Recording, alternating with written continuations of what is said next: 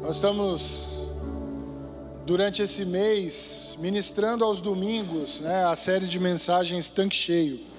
E durante a semana nós, nós temos esse culto, durante a quinta-feira, que é o culto que estimula a nossa fé. Que nós tratamos da nossa fé, porque ela não é algo que deve ser semeada apenas uma vez na nossa vida. Ela tem que ser constantemente trabalhada. Constantemente nós estamos diante de, do Senhor com alguma situação ao qual a nossa fé é colocada à prova. E a comunhão que nós falamos domingo, ela é algo que, para nós, se nós não estivermos fé naquilo que o Senhor determinou para a nossa vida, em vários momentos nós estaremos diante de situações que nós não vamos ter sabedoria para lidar com aquilo. Vamos ter situações na nossa vida que vai desanimar, fazendo com que a nossa fé se abale. Então, o fato de você estar aqui hoje e se empoderando dessa palavra, nada mais é do que você está abastecendo a sua fé naquilo que o Senhor colocou para nós através das ministrações, através de toda a ministração que Ele dá, mas é para que nós possamos fortalecer ainda mais na palavra do Senhor. É ela que vai regendo, ela que vai fazendo com que a nossa fé cada vez mais seja cheia, empoderada e manifestada. Como que eu manifesto a minha fé?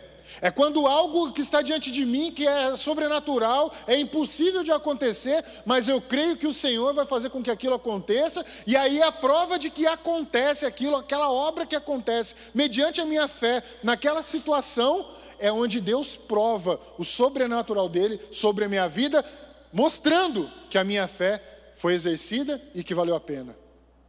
Porque muitas vezes, diante de situações, a gente enfraquece e as coisas não acontecem.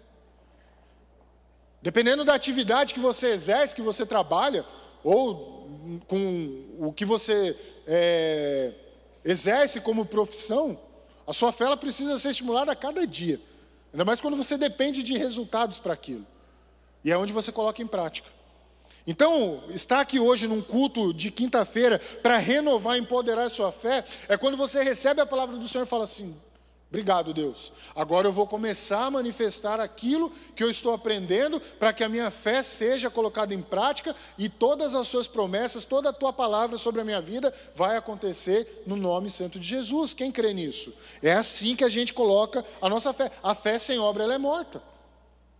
É uma fé que eu não. Eu, ah, eu falo que eu creio, mas não existe aquilo ali. O que, que é exercer a fé? É quando você dobra o joelho e fala assim: Senhor, o Senhor prometeu, e eu creio que vai acontecer, que no tempo certo vai acontecer, e eu creio que tudo isso que o Senhor está mostrando para mim, em algum momento eu vou usar. Em algum momento nós vamos colocar em prática. É igual a escola, né? A escola é assim. A gente estuda e fala assim. Eu tenho um exemplo bom de história, de, de escola que eu fugia, eu não gostava de matemática, apesar de, de ter até uma certa facilidade, mas eu não gostava de sentar, poxa, mas colocar aqui, isso aqui, isso ali e tal. E o tanto que eu fugi da escola, passei daquele jeito na matemática. Glória a Deus, passei daquele jeito. Aí eu estou trabalhando agora na minha atividade, o que eu mais mexo é matemática. Não tem como, o que eu mais mexo. Trabalhar com imóveis é conta o dia inteiro. É um cara falando assim, ah, eu ganho tanto, então é conta, é conta, é conta, é conta, é conta, é conta. E esses dias eu estava olhando, estava meditando assim na palavra, e Deus falou, tá vendo? Como as coisas é no meu tempo? Se você já tivesse forçado lá, algumas coisas você não teria nem dificuldade hoje. Porque eu tive que estudar, eu tive que correr atrás. E aí, correr atrás daquele jeito, né? Agora você tem que correr atrás para ganhar do tempo perdido.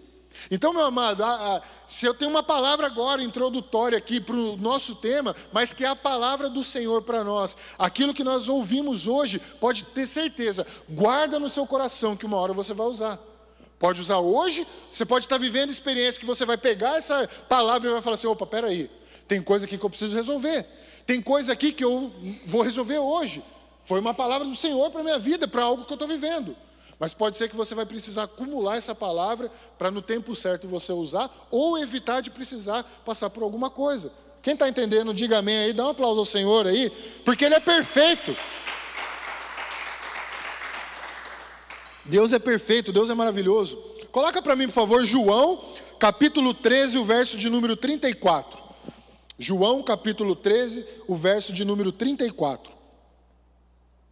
Deus é maravilhoso, Deus é muito bom mesmo. Deus é aleluia.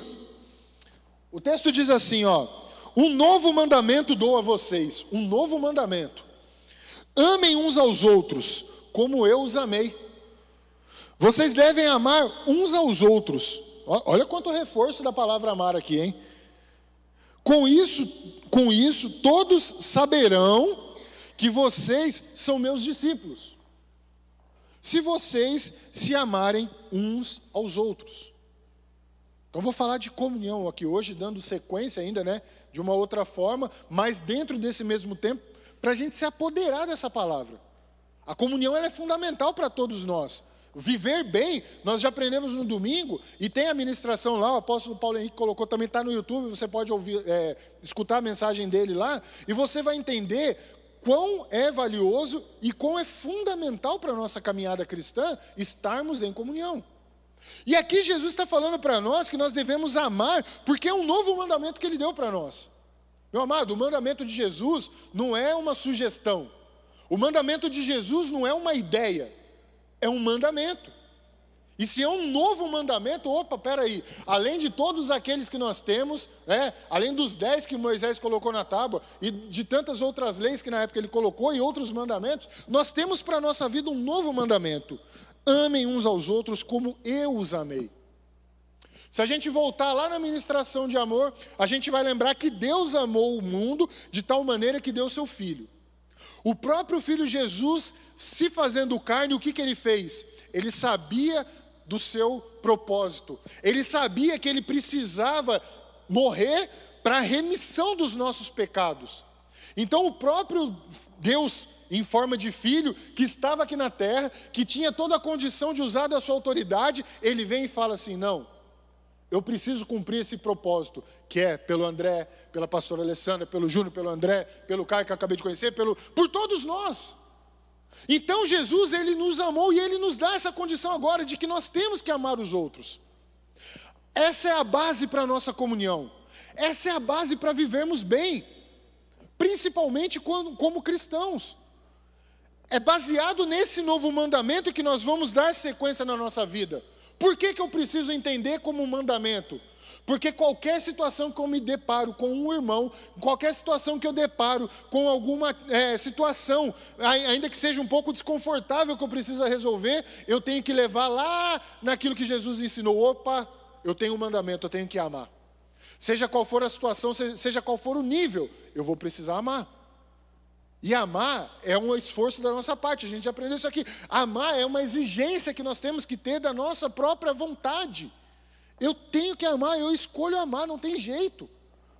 A mesma forma como que Jesus ele escolheu nos amar.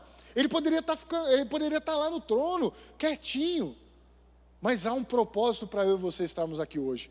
Há um propósito para nós amarmos e adorar Jesus pelo que ele fez por nós, a Deus pelo que ele fez dando o seu filho e a nós que ficamos incumbidos dessa missão de continuar levando a palavra dele através da, do, dos confins da terra, através de Samaria, de Judéia, de todos os lugares, mas o que nós precisamos entender é que se nós não estivermos em comunhão, essa palavra ela não vai sair dessa porta.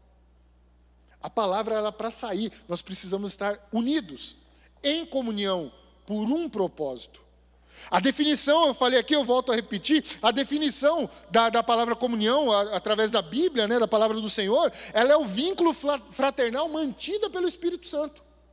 Então, quando o Deus Pai, ele envia o seu filho e o filho sobe, ele derrama o Espírito Santo sobre nós. Nós, quando recebemos o Senhor, recebemos esse Espírito, e se eu e você temos esse Espírito, nós somos obrigados a nos amarmos diante das adversidades, porque nós temos um propósito, que é viver fraternalmente em comunhão por causa desse Espírito. Quem está entendendo? É simples. É simples. O que nós precisamos fazer é, durante a nossa trajetória nessa terra, é relevar situações onde nós estamos diante de alguém e que aquilo faz com que a nossa carne fale mais alto do que os frutos do Espírito. E nós vamos precisar exercitar muito o fruto do Espírito, porque é Ele que habita em nós, é Ele que é o laço em comum entre nós como irmãos. É o Espírito Santo que faz com que nós andamos e caminhamos em unidade. Isso leva uma importância para a nossa fé. É fundamental. Por que é importante então andar em comunhão? Por isso, porque nós temos um propósito. Todos nós temos em comum. E o que nos une, o que faz eu amar você, você me amar, mesmo com as minhas diferenças, mesmo você com as suas diferenças, o que faz a gente caminhar, relevando coisas que lá fora as pessoas até tirariam a vida de outras pessoas, mas nós não. Nós temos um espírito que nos dá o discernimento do que é o certo e do que é o errado. Nós temos um espírito em comum que faz com que nós caminhamos relevando coisas que as pessoas fazem para nós, ainda que seja do mundo. Recentemente eu tive experiências, eu compartilhei com alguns irmãos, de ser rejeitado de um nível que eu nunca tinha sido na minha vida. Só que ali eu fui obrigado a colocar em prática o amor.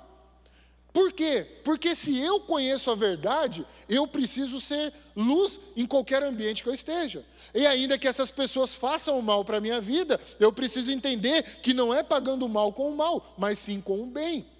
É amando, é conversando, é dando uma palavra. É estabelecer, é ter o entendimento de que eu tenho que estabelecer a comunhão em todos os lugares que eu estiver. E principalmente na igreja. Principalmente no ambiente cristão, no ambiente onde você convive na maior parte com seus irmãos. Temos aqui um, um número de pessoas que já congregam há mais de dois anos juntos. Isso daqui já diz que nós temos um laço fraternal ainda maior. E o que é maravilhoso nisso é que o Espírito Santo não fecha isso daqui.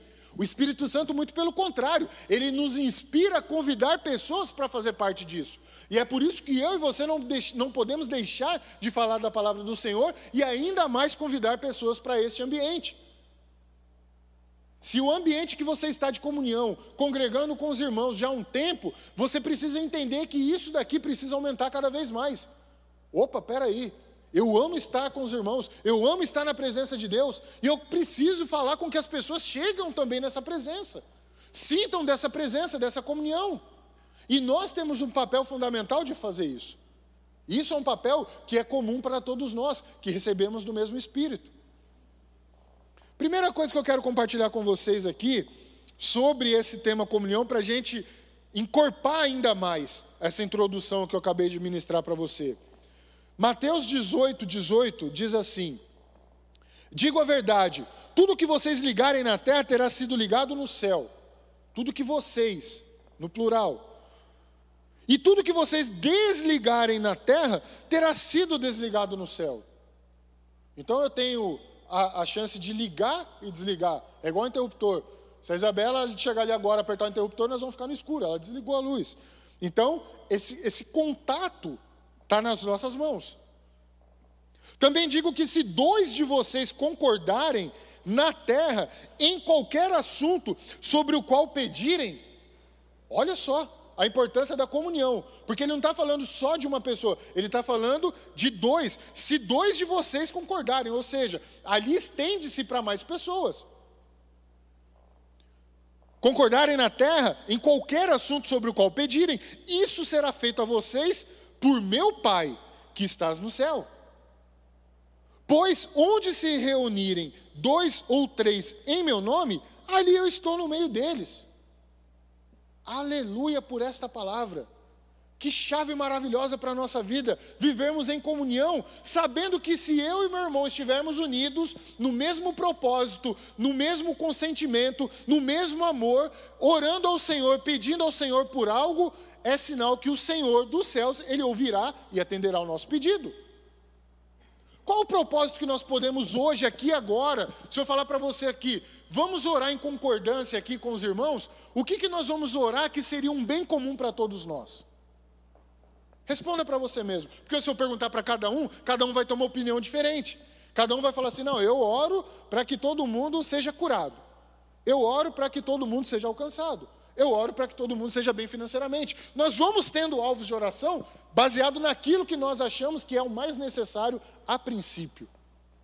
Mas se tem algo que Jesus deixou para nós incumbido, que é um, um, um, um bem comum para todos nós, a primeira coisa é alcançar aqueles que estão perdidos. É para que todos sejam alcançados e salvos, sejam salvos. Então, se eu falar para você aqui o que nós devemos orar juntos, nós que estamos aqui nesse grupo de pessoas, o que nós devemos orar em, comunia, em, em comum acordo, né, junto aqui, no, assim como o texto diz, aquilo que vocês terá, é, é, aquilo que, você, que, tenha sido ligado no céu, na terra será ligado no céu. O que, que nós podemos orar agora para que seja ligado? Mas todos com o mesmo entendimento, todos em comunhão em oração a Deus. A primeira coisa que nós temos que entender é essa comunhão com Deus. Ele nos dá esse acesso para orarmos em comum, todos nós aqui, para pedir para Ele. Agora, se tivesse sido desligado, e o que, que desliga eu de chegar ao Senhor através de uma oração e não ser atendido? Aquilo que eu estou em desacordo. Então, às vezes, nós estamos orando aqui, é, é igual um barco com pessoas remando em direções opostas. Eu tô, estou remando para cá para o barco ir para as minhas costas, mas o fulano, em vez de remar para ajudar a ir para minhas costas, ele está indo para as costas dele. Aí o barco fica o quê? Fica girando, não sai do lugar. Meus amados, toda vez que nós colocamos alvos de oração, toda vez que a gente fala assim, ó, vamos lá, vai ter um culto de oração, vai ter a noite de oração, é para que nós possamos colocar os alvos de oração e todos nós orarmos por um propósito. Esse propósito nunca vai ser para uma pessoa exclusiva. Mas vai ser para o quê? Para a expansão do reino. Vai ser pelo ministério, para que a igreja alcance mais vidas, para que o ministério cresça e alcance outras cidades. É, são os bens comuns que nós vamos orando, mas para que haja expansão do reino de Deus. E isso tem que ser o nosso bem comum. Isso tem que ser aquela oração que eu estou orando aqui com o irmão, vamos orar aqui agora. Mas o que você está precisando? É cura? É dinheiro? Não. Eu estou precisando que vidas sejam alcançadas, que o Senhor levante pessoas para fazer evangelismo, para que pessoas sejam alcançadas. É isso que nós devemos estimular. É, são esses tipos de oração. Se nós vamos orar, a igreja vai orar por cura. Nós temos que orar em comum acordo, em comunhão, todos sabendo que nós amamos uns aos outros, que a minha causa e a sua causa ela deve ser aquela causa que nós vamos abraçar, que nós vamos orar juntos para que aquilo aconteça, para que as orações cheguem ao céu e o Senhor, em nome do Senhor Jesus, ele possa atender a todos os nossos pedidos, a todas as nossas orações, a todos os, nomes, os nossos clamores, para que o nome dele seja exaltado e glorificado. Dá um aplauso ao Senhor aí.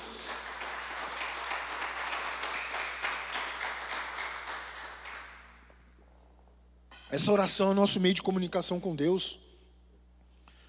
Estudo da palavra é um meio de comunicação com Deus, que demonstra a nossa comunhão. Quando eu e você estudamos a palavra do Senhor, nós estamos alinhados à mesma direção que o Pai está dando. Eu dei o um exemplo aqui do pai, né? O pai, quando ele fala, o filho, você tem mais dois irmãos, você tem, é você e mais dois em casa. Geralmente, quem, quem tem esse ambiente é, sabe como que é, né? A, a, ali os irmãos brigando, às vezes tem uma desavença. Mas quando o pai dá uma direção, hoje fica mais fácil por causa de um grupo de WhatsApp. Então o pai manda no grupo, todo mundo vê a mesma, a mesma direção dada.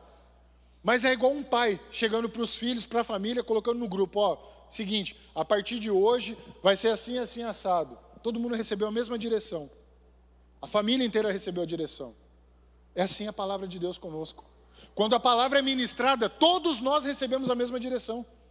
Quando nós lemos a palavra do Senhor e ela é revelada, ela não vai revelar uma coisa contrária àquilo que está sendo ministrado aqui, ao que, aquilo que é dado de direção para a nossa vida através do ministério. Se for alguma coisa diferente daquilo que o apóstolo Paulo Henrique está pregando, está em desacordo com aquilo que está sendo ministrado aqui. E isso não vai ser ligado. Então a palavra do Senhor ela tem um poder fundamental para que nós possamos meditar nela dia e de noite, para que a gente possa falar a mesma língua, para que a gente possa entender, ter, ter o mesmo entendimento do que a palavra está sendo revelada para nós. É fundamental isso para a comunhão com Deus e a comunhão com todos. A segunda coisa que eu quero compartilhar com vocês, Salmo 133, eu li ele aqui, ah, é um salmo bem curto aí. Você que, você, poxa, eu já li um salmo, leu, vai ler agora, quer ver? Ó? Salmo 133, 1. Ele diz assim: como é bom e agradável quando os irmãos convivem em união. É como o óleo precioso derramado sobre a cabeça, que desce pela barba, a barba de Arão, até a gola das suas vestes. É como o orvalho do irmão, quando desce sobre os montes de Sião. Ali o Senhor concede a bênção da vida para sempre. Ele não concede a bênção da vida para sempre na barba, nem nas vestes e nem no orvalho. Ele concede a bênção da vida para sempre, aonde há harmonia e comunhão dos irmãos. É ali que ele concede a graça, é ali que ele concede a bênção, é ali que ele concede vida para sempre. Vida é gerada onde tem vida. Então, por isso que é fundamental a nossa comunhão com os irmãos. Então, a primeira coisa que nós temos que entender é a nossa comunhão com Deus, e nós entendemos de que forma nós temos que fazer isso, e a importância dessa comunhão com Deus, e a segunda coisa é com os irmãos. Por isso que nós devemos viver em comunhão. Para quê? Para que, haja, que haja a bênção da vida eterna para a nossa vida. Para que haja vida para sempre. Quanto mais nós estimularmos a comunhão entre as nossas vidas, mais será manifestado o poder e o agir de Deus sobre nós. Mais ali vai ser destacado o agir de Deus sobre as nossas vidas. Mais a vida vai ser manifestada e as pessoas vão falar assim: não, ali eu estou vendo a presença do Senhor. Por quê? Porque é muito fácil dentro de um grupo a divisão. É muito fácil dentro de um grupo a fofoca. Haver de, de, é, é, facções, haver coisas desagradáveis, ambientes agradáveis. Mas quando tem vida, aquilo é manifesto. E o nome do Senhor é glorificado. É como se nós usássemos, e isso devemos entender, a igreja como família. Por que usar a igreja como família? Porque a família, ainda que você brigue, ainda que você tenha desavença, você precisa resolver para você viver bem. E esse é o exemplo nosso, é uma família. Tem uma direção, a família ela tem uma, uma, um, um, norte para seguir, e ela tem os seus princípios, ela tem ali aquilo que é ministrado, e isso para nós nós temos que simplesmente entender quais são esses princípios, entender o que Deus está mandando para nós como direção, e nós acatarmos como filho, como família. É simples. Apesar das diferenças, nós somos parte desse corpo. Nós, nós precisamos conviver junto com isso. Não separado, é um corpo. Tem um cabeça que é Cristo e nós estamos nesse corpo. E precisamos fazer com que fazer parte desse corpo que está indo numa direção. Se você não entender que Cristo é o cabeça desse corpo, você vai estar andando em uma direção contrária e você vai se perder no caminho. Precisamos ter como base a unidade de uma família, falando a mesma língua, indo na mesma direção, com o mesmo propósito e o mesmo objetivo, porque é o Senhor que está determinando para nós. Nós estamos seguindo a, a, ordem do Senhor e não a ordem daquilo que o mundo rege, mas a ordem do que Deus colocou para nós. E quando nós seguimos aquilo que Deus determinou para nós, pode ter certeza que você está caminhando no caminho certo. Dá um aplauso ao Senhor aí, que nos dá direção para a vida. Continuando aqui, a comunhão nos traz benefícios, benefícios para a nossa vida. A comunhão não é algo tolerável, é algo que nos traz o bem-estar. A, a, comunhão, ela nos traz encorajamento espiritual. Porque eu entendo a necessidade do meu irmão e eu cresço com isso. Eu vejo o que o meu irmão está passando, eu vejo o testemunho do meu irmão e aquilo me inspira. Aquilo traz para mim é, é, é, conhecimento. Eu posso aprender com os erros, como eu posso aprender com os acertos, como eu posso inspirar através dos meus erros, para que a pessoa não erre, amém? Não vou esperar para a pessoa errar também, mas é para que ela aprenda, assim como os meus acertos. Hebreus 10, 24 e 25, ele diz: E consideremos uns aos outros para nos incentivarmos ao amor e às boas obras. Não deixemos de reunirmos como igreja, segundo os costumes de alguns, mas é, procuremos encorajar-nos uns aos outros. Eu sempre falo, nós precisamos sempre lembrar do irmão, daquele que nós não vemos, mas mandar uma mensagem. Você sabe o porquê que esse irmão não veio no culto? Você sabe se ele não veio porque é preguiça, ou você sabe se ele não veio porque ele está passando apertado? Às vezes o irmão pode não ter uma condição nem de, de ter gasolina ou ter um carro, e você de repente pode estar. Tá, é, tranquilo, assim, confortável, e você poderia muito bem estar oferecendo uma carona. Eu não sei. Isso o que, que é? O que, que gera esse despertar para que a gente possa colocar em prática? É a comunhão. E como que eu vou saber se o outro está precisando ou não? É conversando, é estimulando, é encorajando. Se o irmão está fraco na fé, você vai estimular a coragem, porque nós somos um corpo. É um corpo.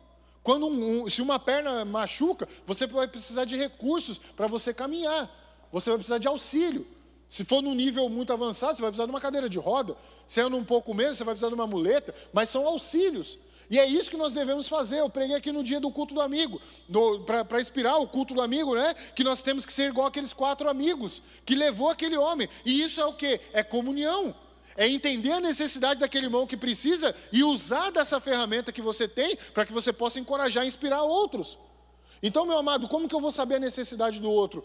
Quando eu estou com o relacionamento dele saudável, quando eu tenho comunhão com ele. E aí eu entendo. Ele vai ter liberdade para falar para você das dores dele. Meu amado, vamos precisar sentar tomar um café. Por quê? Cara, estou passando uma luta, o que, que você acha que eu posso fazer? O que, que você acha que eu posso melhorar nessa questão? Como que nós vamos entender a dor um dos outros, viver em comunhão, se nós não temos relacionamento nesse nível com as pessoas, com os irmãos? E o encorajamento é, é proposto para nós. Hebreus fala isso. Não deixemos de reunirmos como igreja, ou seja, a igreja, o corpo de Cristo, segundo os costumes de alguns, mas procuremos encorajarmos, ou seja, não são aquilo que nós conhecemos como certo ou errado, mas é aquilo que nos está sendo levado a ser inspirado, a encorajarmos como igreja, como esse corpo. Ainda mais quando vocês veem que se aproxima o dia, o dia com D maiúsculo, ou seja, o grande dia. Nós temos um tempo para correr atrás disso. Nós precisamos nos inspirar, nos dedicar, é, provocar essa comunhão entre os irmãos. Nós precisamos fazer isso, porque o dia vem chegando e o dia logo vem. Então nós precisamos disso. É onde nós precisamos impulsionar os nossos irmãos a prosseguir. Quem aqui conhece algum irmão que está fraco na fé? Levanta a mão. Assim que você fala assim, poxa, eu vejo que esse irmão está bem. Manda uma mensagem para ele assim que você sair daqui. Agora não. Assim que você sair. Fala, meu amado, estive no culto lá, orei pela sua vida. Como é que você está? Vamos estar tá caminhando junto? Vamos caminhar junto, vai. O que, que eu posso fazer por você? Vamos orar, vamos jejuar. Estimula ele, para ele pelo menos ver que você está interessado nele. Você pode ter certeza que Deus vai usar a sua vida e vai abençoar a vida dele em nome de Jesus. Continuando aqui, a caminhada nos traz alguns obstáculos para que essa comunhão seja interrompida. Porque se há um fundamento da palavra, se há uma comunhão, se há uma unidade, existe um ser nesse mundo que ele fica louco para destruir isso daí. Ele fica doido para querer destruir. Fica desesperado. Mas nós precisamos nos fortalecer cada vez mais, como corpo, como unidade, com dois. Nem Jesus enviava de dois em dois, para se um tropeçar, o outro está ali para ajudar ele a levantar. Então, comunhão é fundamental para a nossa vida, para a nossa caminhada, amém? Isso é um fato. Agora, tem alguns obstáculos. Segundo a Tessalonicenses, que Paulo escreve a eles, no capítulo 3, verso 11, diz assim: Pois ouvimos que alguns de vocês estão ociosos, não trabalham, mas andam se intrometendo na vida alheia. A tais pessoas ordenemos e exortemos no Senhor Jesus Cristo que trabalhem tranquilamente e comam o seu próprio pão. Quanto a vocês, irmãos, nunca se cansem de fazer o bem. Se alguém desobedecer ao que, ao que dizemos é, nessa carta, marquem-no e não se associe com ele, para que se sintam envergonhados. Olha só o que ele está falando, hein? Ele está dando uma direção daquelas pessoas que não querem nada com Deus, que fiquem zombando essas coisas. Ó, se afasta deles. Vamos seguir aquilo que está sendo falado para nós, para que eles sejam envergonhados. Vocês não, vocês continuam firmes. Contudo, contudo, não o considerem como inimigo. Ainda tem salvação. Mas chamem a atenção como irmãos. Obstáculos na nossa caminhada, eles vão acontecer.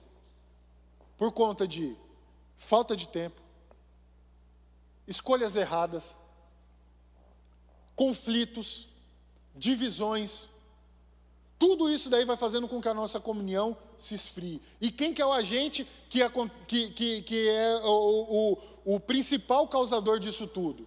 É o inimigo das nossas almas. É ele que quer destruir. Só que aqui Paulo está falando uma coisa, que se esses agentes, eles tentam impedir, é para deixar eles excluídos. Só que não é para ser considerado como inimigo, porque ainda é salvação para eles. Há um entendimento. Agora, nós pegando esse exemplo de Paulo para essa carta a Tessalonicenses, o que, que nós devemos aprender com essa lição?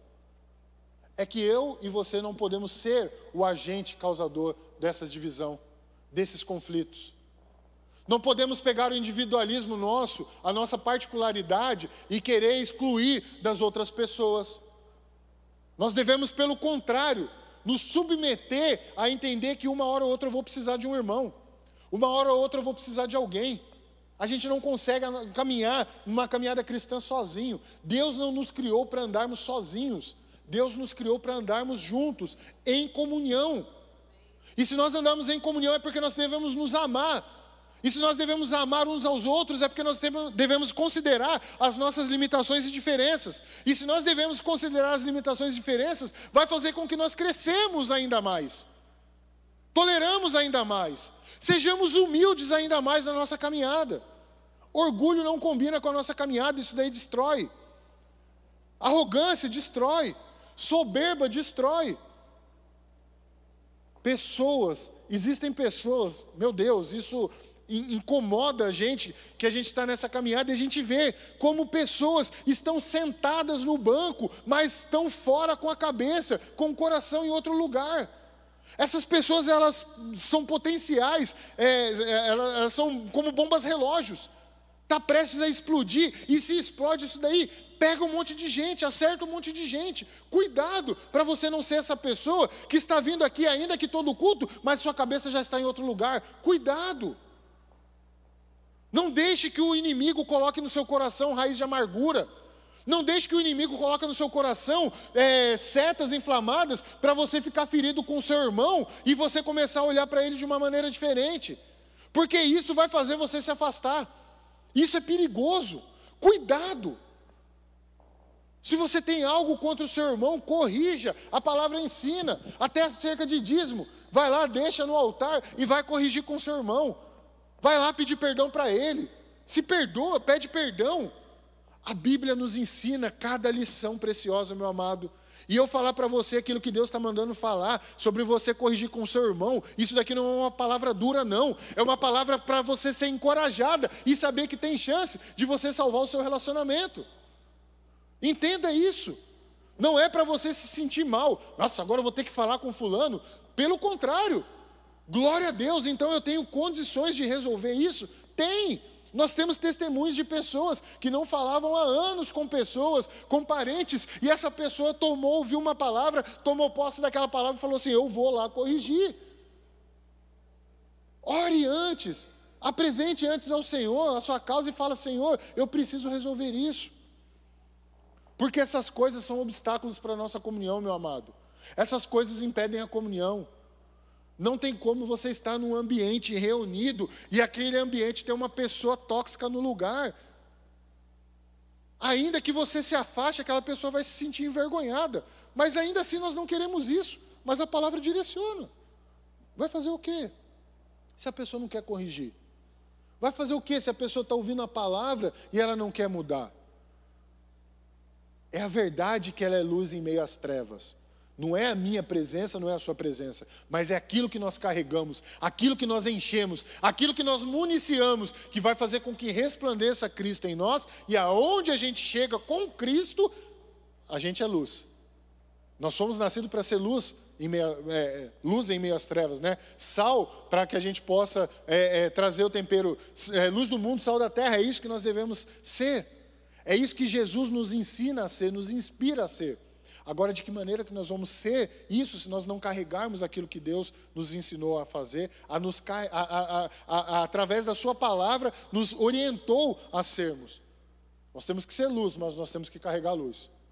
Eu, eu, eu posso não ser a luz fisicamente, mas eu tenho que pegar aquela palavra do Senhor que é luz, levar ela sobre o monte e iluminar toda a cidade. Qualquer ambiente que eu chegar, eu tenho que levar a luz da palavra como um lampião, como uma lamparina e levar a luz para aquele ambiente, para que o nome dele seja exaltado e glorificado. Dá um aplauso ao Senhor aí, vai.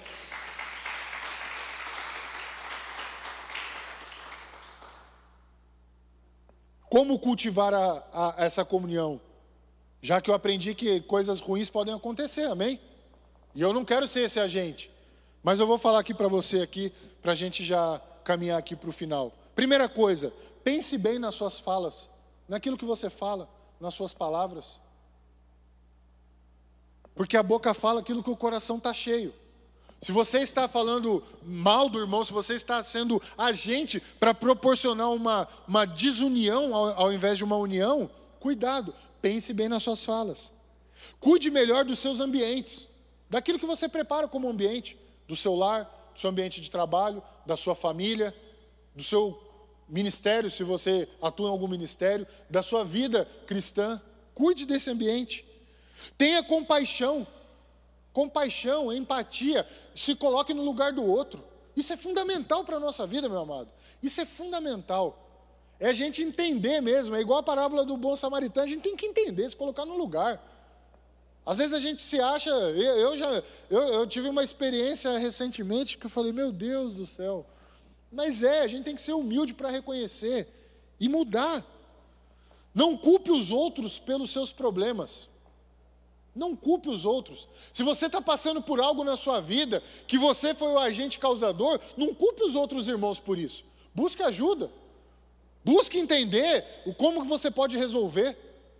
Converse com o líder, converse com o pastor, converse com o irmão, mas busque ajuda.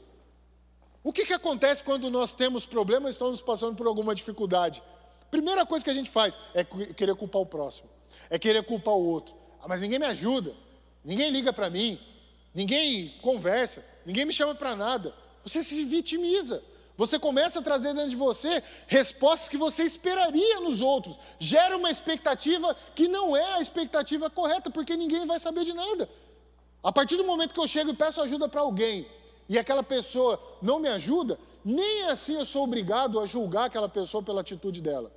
Nem assim eu sou. Eu, eu, eu, eu, não sei também no contexto dela, às vezes ela não falou tudo que dirá eu gerar uma expectativa se eu nem conversei com pessoas, se eu nem falei nada, mas eu acho que todo mundo deveria olhar para a minha causa e falar assim: ninguém olha para mim, eu estou passando o que eu estou passando e ninguém me ajuda. Ó, sai fora disso. Não culpe os outros pelos seus problemas. Faça o que puder e o que não puder. É uma atitude nossa. Nós não devemos amar uns aos outros. Amar é uma condição que eu escolho amar, só que é uma escolha junto com o mandamento de ter que amar o meu irmão. Então eu tenho que amar o próximo. Doa o que doer. O que você puder fazer para ajudar, ajude. O que, o que você puder fazer para estender as suas mãos, para abençoar o outro, para manter a estrutura da comunhão sadia, faça. Pessoas são imperfeitas, incluindo nós, eu e você. Sabia que eu e você somos imperfeitos? Você sabia que eu e você nós somos falhos? Sabia que eu e você nós temos muita diferença e muita coisa para a gente resolver? Então, sabendo disso, nós precisamos entender ainda mais que a minha expectativa não pode ser gerada baseado em algo que a pessoa nem prometeu e nem falou nada. Se a pessoa chega e fala assim para mim, Pastor André, eu vou fazer isso para você. Eu vou gerar uma expectativa baseada numa coisa que a pessoa falou, amém? Não fez. Eu tenho, eu tenho que amar a pessoa. Não tem que. É, você prometeu e não fez. Não. Por quê? Porque ela é imperfeita, ela pode errar, pode acontecer um imprevisto, pode acontecer uma série de coisas. E por último, avalie de acordo com a palavra de Deus, tanto a falta de comunhão, quanto o cultivo. Da comunhão. Avalie diante da palavra de Deus, de acordo com a palavra de Deus. É ela que vai ser a base para as nossas vidas. Se a pessoa te chama para fazer algo errado, o que, que a palavra de Deus diz? Quer dizer, se a pessoa te chama para fazer algo, o que, que a palavra de Deus diz? Eu vou gerar uma comunhão com essa pessoa, mas isso vai levar eu para perto de Deus ou para longe de Deus? É a palavra de Deus. Então nós devemos avaliar. Que em nome do Senhor Jesus, essa palavra hoje, fechando né, questão de comunhão, para domingo nós temos um, um outro tanque cheio ele possa estar reabastecendo você, completando o tanque, enchendo o seu tanque, mas que você saia daqui entendendo que a comunhão é algo estimulado por Deus, estipulado por Deus, para que nós possamos viver bem na nossa caminhada e em tudo o nome desse Deus que é bom seja exaltado e glorificado através da minha vida e da sua vida. Dá um aplauso ao Senhor aí, fique de pé.